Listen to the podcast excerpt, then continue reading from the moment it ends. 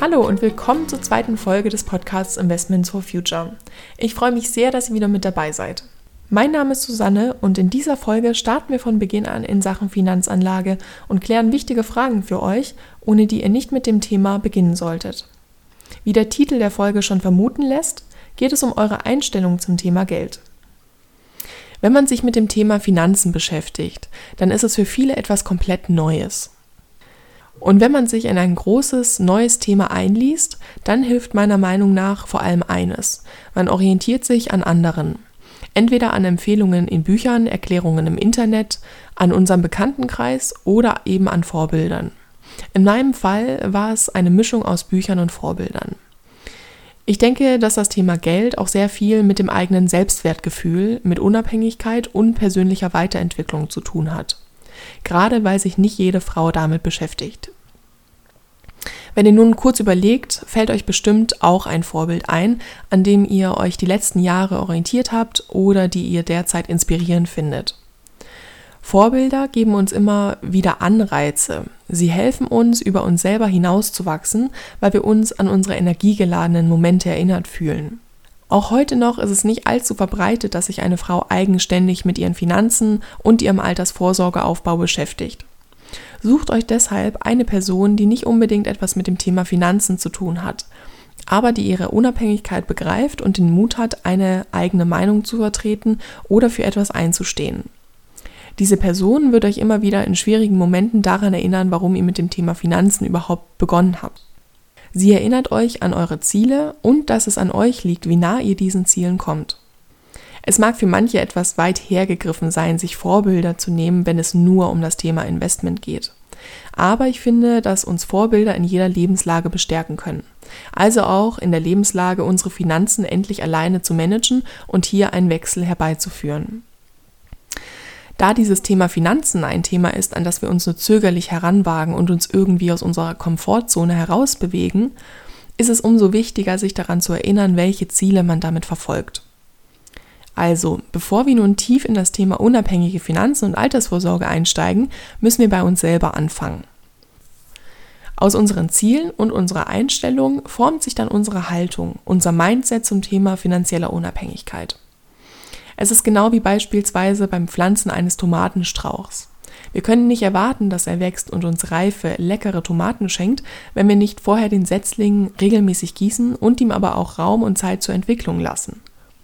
Das heißt, bevor wir uns einmal alles, was zur Geldanlage dazugehört, zusammenstellen, müssen wir uns erst einmal mit grundsätzlichen Fragen beschäftigen. Und das betrifft unsere Ziele, unsere Wünsche und wie viel wir im Alter auf der hohen Kante haben wollen. Was ist dir wichtig? Was möchtest du in der Rente machen?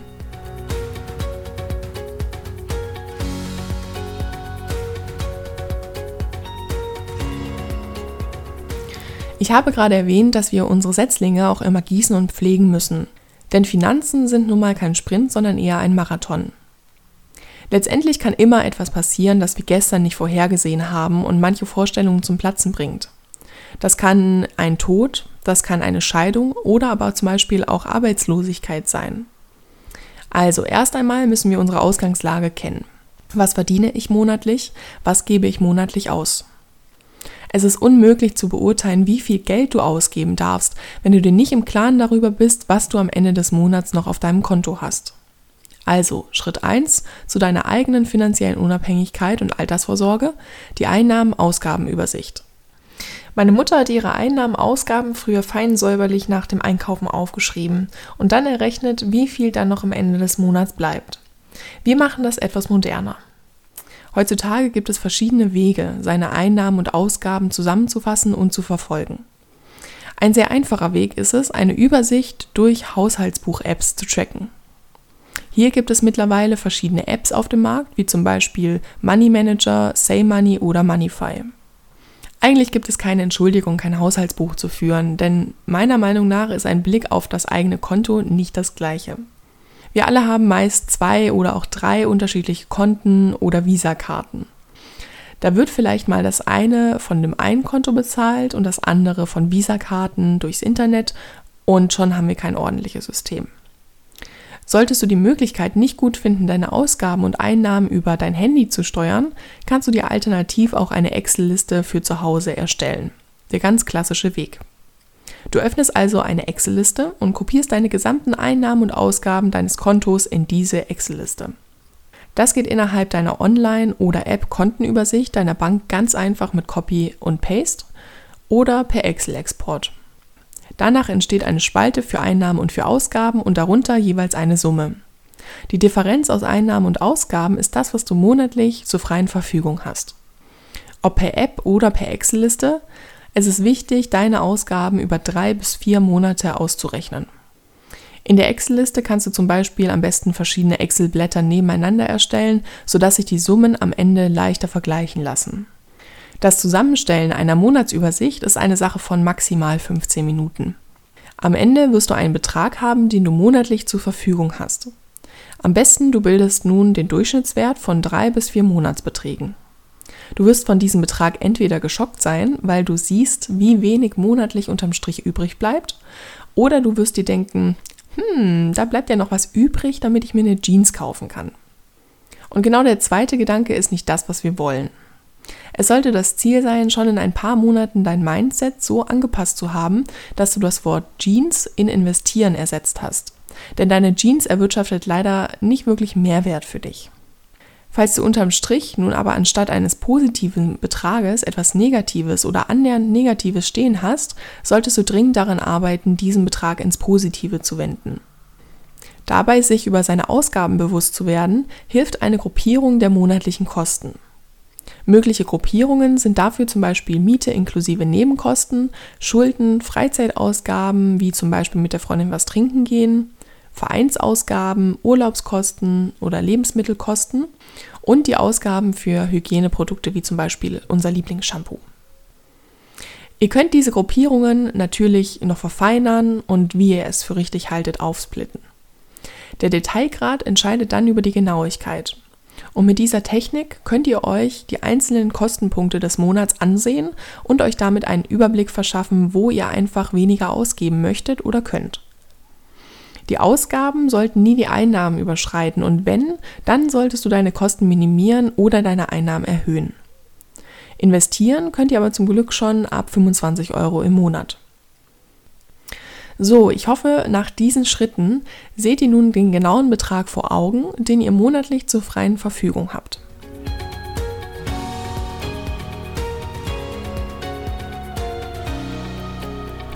Nächster Schritt, Schritt 2, die Einteilung unseres liquiden Vermögens.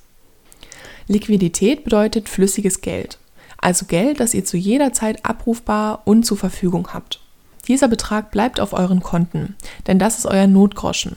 Das ist unbeschreiblich wichtig. Dieser Betrag darf nur angerührt werden, wenn ihr, wie der Name schon sagt, in Not seid. Ihr habt zum Beispiel euren Job verloren und höhere Kosten als gedacht oder ihr habt unerwartete Kosten an eurem Auto, für die ihr ansonsten keine andere Zahlungsmöglichkeit habt. Dieser Notgroschen sollte drei Netto-Monatsgehälter, besser noch Bruttogehälter betragen und euch die Möglichkeit geben, im Ernstfall noch Finanzen übrig zu haben. Eure Notgroschen legt ihr auf einem Konto beiseite, mit dem ihr im Alltag nichts zu tun habt. Denn das wird euer Sparkonto. Bevor man Mittel also langfristig bindet, sei es in Festanlagen, in Immobilien oder in langfristig steigende Aktien, muss man unbedingt ein Liquiditätspolster anlegen, denn das ist trotz Inflation und Nullzinsen immer noch günstiger als ein Überziehungskredit der Bank. Da hier Sicherheit und Verfügbarkeit über Rendite gehen, kann man sich durchaus mit den einfachsten Möglichkeiten wie dem Girokonto oder Tagesgeldkonto begnügen. Wie dick das Polster sein sollte, das hängt von zahlreichen Faktoren ab. Bist du angestellt oder selbstständig? Hast du Wohneigentum oder nicht? Bist du Single oder hast du bereits eine eigene Familie? Manche legen drei Brutto-Monatsgehälter zurück, andere pauschal 10.000 Euro. Der Notgroschen sollte allerdings eurem Lebensstil entsprechen. Also je höher die Anzahl der Besitzgüter, die kaputt gehen könnten und je höher deine Ausgaben pro Monat, desto höher sollte auch dein Notgroschen sein.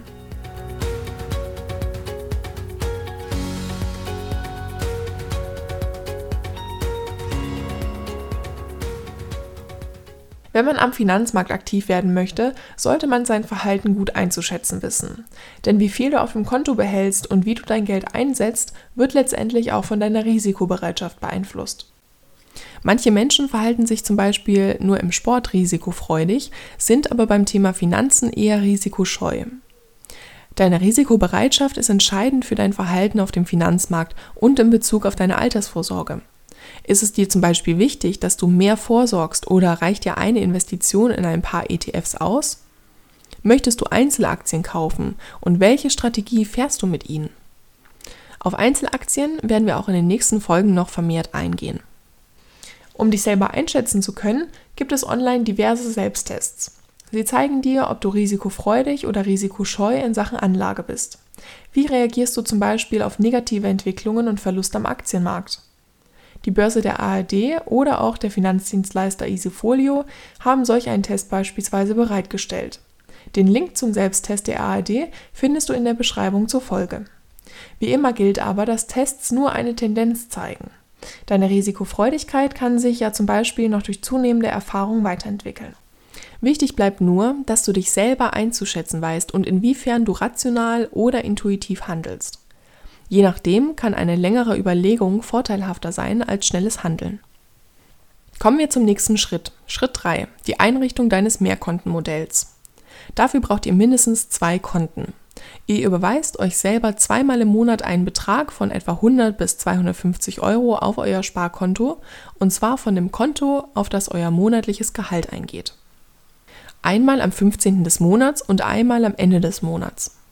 In Summe können das monatlich insgesamt beispielsweise 200 bis 500 Euro sein. Denn am Anfang des Monats hat man meist höhere Ausgaben, die Miete wird fällig und so weiter. Das ist aber natürlich auch jedem selber überlassen, je nach Geschmack. Wichtig ist nur, dass ihr euer Sparkonto kontinuierlich füttert, sodass ihr nicht in Versuchung geratet, dieses Geld auszugeben. Wie hoch dieser halbmonatliche Betrag ist, bleibt euch natürlich auch überlassen. Ich habe gerade gesagt, dass es mindestens zwei Konten sein sollten, denn für eine bessere Übersicht könntet ihr euch ein weiteres Konto einrichten. Das könnt ihr den Notgroschen beispielsweise von eurem Urlaubs- und Freizeitkonto trennen.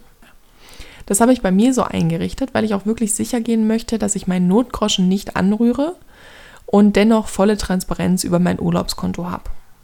Dafür gibt es zum Beispiel auch Banken, die hier auch verschiedene Spaces, also Räume anbieten. Ihr könnt euer Geld dann also problemlos in Echtzeitüberweisungen zwischen dem einen Space und dem anderen hin und her schieben. Durch das Mehrkontensystem müsst ihr nicht permanent euren Blick auf alle eure Konten gleichzeitig werfen, sondern ihr lasst die Daueraufträge das übernehmen. Der Urlaub spart sich also alleine zusammen und später könnt ihr sogar ein Konto oder einen Space für eure Investments in den Aktienmarkt oder Sparplan einrichten und es direkt auf euer Anlagekonto laufen lassen. Dazu kommen wir aber später im Podcast noch. Insgesamt gesehen ist das Mehrkontenmodell mit Daueraufträgen total praktisch und super unkompliziert. Und wenn ihr mal nach drei oder vier Monaten einen Blick auf alle eure Konten werft, werdet ihr positiv überrascht sein. Natürlich müsst ihr am Anfang das noch so ein bisschen einstellen, wie viel jetzt wirklich überwiesen wird und so weiter. Aber wenn ihr das einmal fest entschieden habt, geht das ja alles ganz problemlos automatisch. Und umschichten geht natürlich auch zu jeder Zeit. Falls ihr also zum Beispiel auf etwas Bestimmtes spart, könnt ihr euch dafür einen eigenen Space einrichten oder deswegen eure Überweisung auf euer Sparkonto erhöhen.